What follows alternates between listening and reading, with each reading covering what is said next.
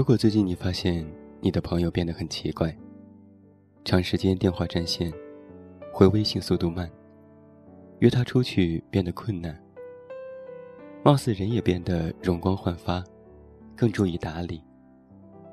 突然在他的书柜里看到《男人这东西》这本书，或是在朋友圈、微博转发一些奇怪的爱情鸡汤，你就知道，他一定。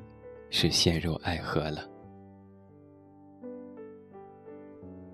网上曾经有人发起话题探讨：当你得知好朋友恋爱了是什么感觉？有人吐槽，就像养了多年的白菜被猪拱了。有人打趣，说好了一起到白头，你却偷偷焗了油。有人惊呼。以后还有谁陪我逛街、买衣服、买鞋子、买包包？如果还能经常一起约吃麻辣香锅，那我原谅他。有人被刺激，看到他每天手机不离手的对着屏幕傻笑，特别提醒也不再是我。我们之间的谈话内容，也全都变成了我和他，让我有种吃醋的感觉。从来没有谈过恋爱的我，看着他这么幸福，突然也有一种想要谈恋爱的冲动。当然，在这么多的回复当中，也有暖心的。有人这样说：当他告诉我他恋爱的第一个反应，很开心，为他感到开心，随即就会开始刨根问底。生怕我们家这么好的姑娘会不会被骗，对方是不是足够好？然而我都知道，她找的男朋友其实她喜欢就好。终于有个男孩子可以替我好好照顾我的姑娘了，不许让她伤心难过，要替我多在她身边嘘寒问暖。听他们的故事，从来不会觉得在吃狗粮。反而替他感到甜蜜。对我而言，好朋友有了恋爱对象之后，情绪更多的是交杂在一起的，会吃醋，会祝福，会感到宽慰，像是父母嫁了女儿。每每听到好消息之后，总是先哇的一声，然后追问细节。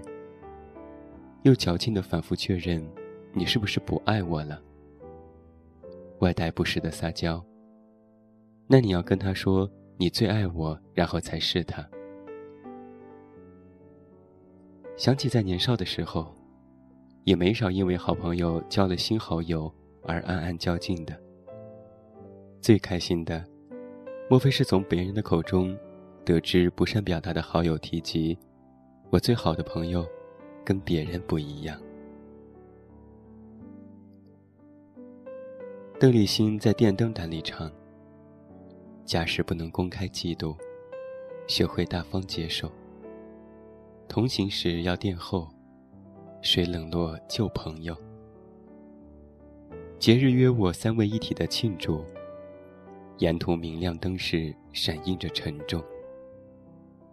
言谈越炙热。”内在越冰冻。谁当初无心将两方撮合？然后留低只得这寂寞人，仍是你们密友，待望你们热吻。提及和好友的恋爱对象相处，则又是一门深奥的学问了。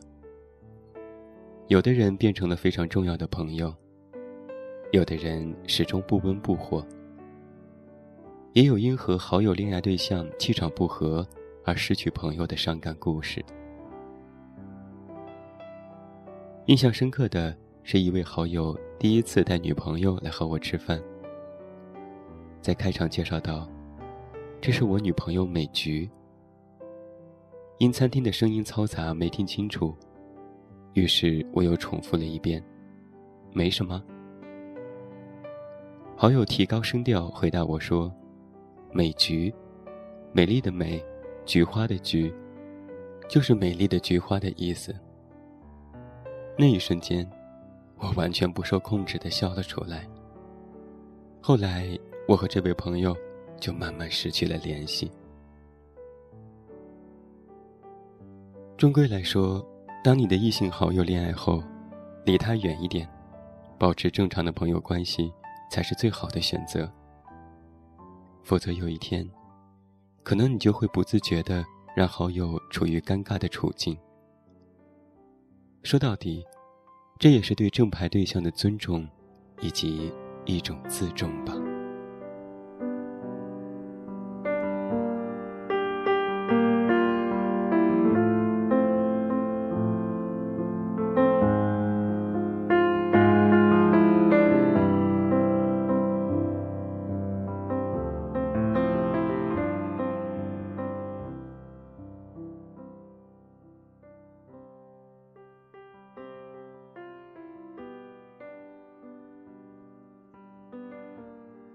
这些日子，国庆还没有到，就已经被密集的红色炸弹轰炸。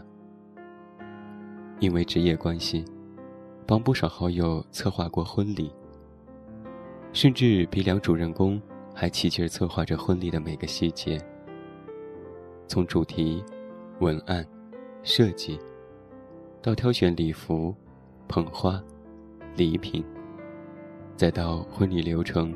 出场方式、互动环节的设置等等，一步步都要和最要好的朋友们一起，叽叽喳喳、吵吵闹闹的去实现我最爱的人那一场梦中的婚礼。很多年前，我们一起幻想彼此结婚的模样，我们约定，待你婚纱落地。我必短裙相配。后来，各自的爱情迟迟未开。我们又约定，不如就这样一起孤独终老吧。如今参加了一个又一个好友的婚礼，看着他们或穿着一身帅气的西装，或身系白色的婚纱，笑颜如花。和那个幸运的人。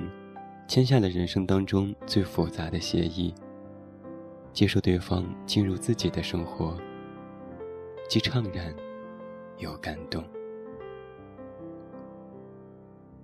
你们总说，以后我要是嫁不出去了，就来你们家里带孩子蹭饭。我想啊，以后我的婚礼不需要太多，只要有你们的见证，有你们的祝福就够了。这不，实在不行，还要你们包养我不是？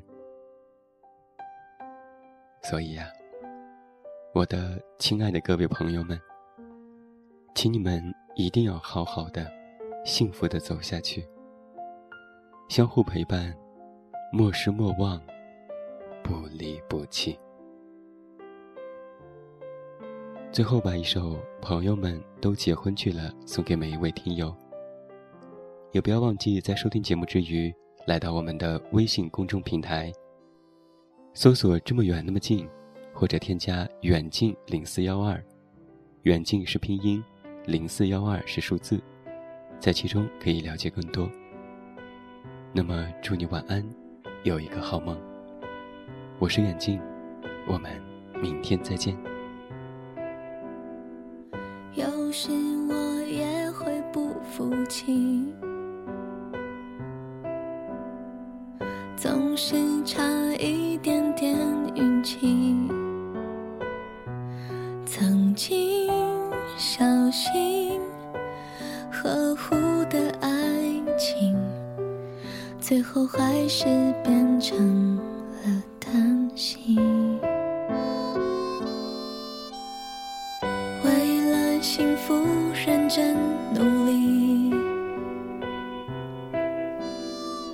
付出一百分的。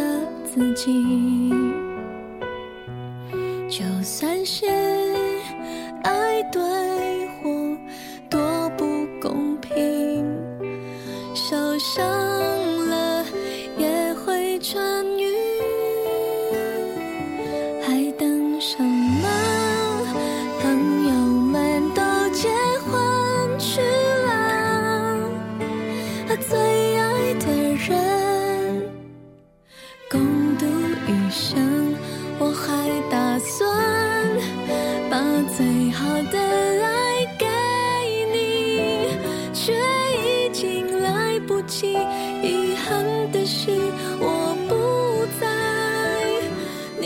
心里